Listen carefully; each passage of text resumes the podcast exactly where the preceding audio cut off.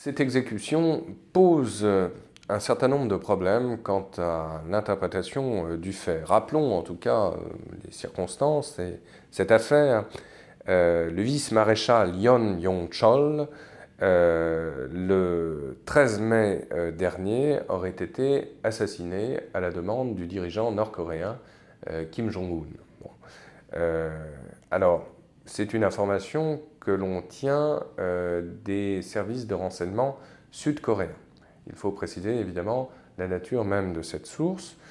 Et d'après ces informations, euh, ce vice-maréchal, donc personnage évidemment très important euh, au sein de la nomenclatura du régime, aurait été, je cite, éliminé pour manque de respect et déloyauté envers euh, Kim Jong-un.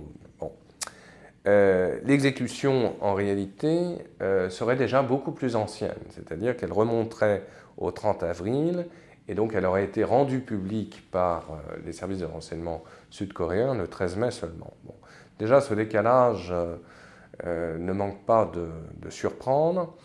et surtout, la, description assez gore de, cette exécution nous renforce évidemment dans ce sentiment d'avoir affaire à un régime, et on le sait, c'est la réalité, triste et célèbre, un régime fou, sanguinaire et, totalitaire. C'est-à-dire que ce personnage aurait été massacré à l'arme lourde et au canon anti-aérien, ce qui euh, montrerait donc euh, euh, l'état d'acharnement sanguinaire du dirigeant Kim Jong-un contre ses opposants. Alors, rappelons qui était ce personnage, s'il a par ailleurs réellement disparu, et on va justement essayer de, comprendre la véracité de ces faits. Il avait 65 euh, ans au moment, en tout cas, de sa disparition et occupait euh, les fonctions euh, de chef d'état-major de l'armée nord-coréenne en 2012 et 2013. Donc évidemment un personnage extrêmement important. Et cette exécution semble être assez symptomatique de purges qui continuent au sein même de l'état-major nord-coréen et qui expliquerait en retour, comme nous le disions lors d'une dernière émission, euh, l'absence très remarquée de Kim Jong-un, précisément, à Moscou, le 9 mai dernier, lors euh, des célébrations de l'anniversaire de la fin de la Seconde Guerre mondiale, où Vladimir Poutine, mais aussi Xi Jinping, avec lequel pourtant les relations s'étaient plutôt distendues, l'attendaient de pied ferme. Et donc ce dirigeant nord-coréen n'était pas au rendez-vous. Euh, ce qui laisse supposer effectivement que Pyongyang euh, faisait l'objet de purges, en tout cas de rivalités assez inquiétantes.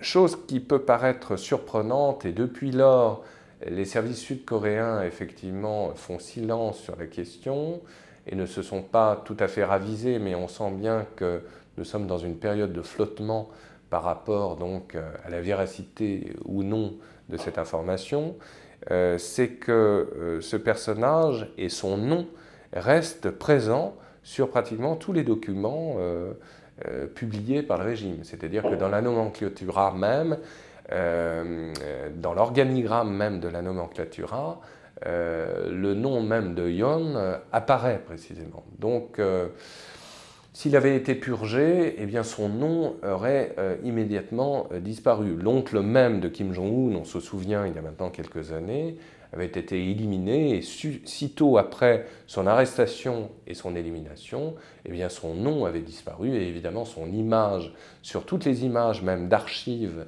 euh, nord-coréennes, avait été systématiquement supprimée. Et ce n'est pas le cas pour ce personnage. Donc c'est assez euh, surprenant, si vous voulez. Euh, une chose est certaine, c'est que ce régime nord-coréen est loin euh, d'avoir trouvé la sérénité, c'est que les purges donc se poursuivent et surtout Kim Jong-un n'a en rien abandonné ses réflexes de dirigeant sanguinaire totalitaire, c'est-à-dire que la meilleure gouvernance sur laquelle il s'appuie, euh, c'est celle de la terreur. Hein. Et donc on a un régime qui reste fidèle à lui-même dans ses modes de fonctionnement profonds, c'est-à-dire euh, une opacité totale et en même temps une façon de brouiller systématiquement les cartes et les informations, certainement à dessein, pour créer une attention, et notamment une attention médiatique. Et il faut y voir, sans faire de la psychologie de bazar, en réalité très certainement un SOS qui est adressé à la communauté internationale. C'est-à-dire que Kim Jong-un, euh, tout irrationnel qu'il paraît, n'en reste pas moins extrêmement pragmatique euh, quant à sa survie propre et quant à la survie euh, de plus en plus improbable par ailleurs du régime, c'est-à-dire qu'il s'agit par tous les moyens de trouver une porte honorable pour sa sortie et donc pour la survie même du régime. Et donc il s'agit par là même d'entretenir, je dirais, le buzz euh, par euh, ce type d'information qui n'a été euh, en aucun cas, par ailleurs, démenti précisément par les autorités nord-coréennes. Donc c'est assez intéressant de voir qu'il y a là une méthode de communication, certes assez archaïque, mais une méthode de communication tout de même, qui montre bien que le régime nord-coréen n'a pas fini de faire parler de lui.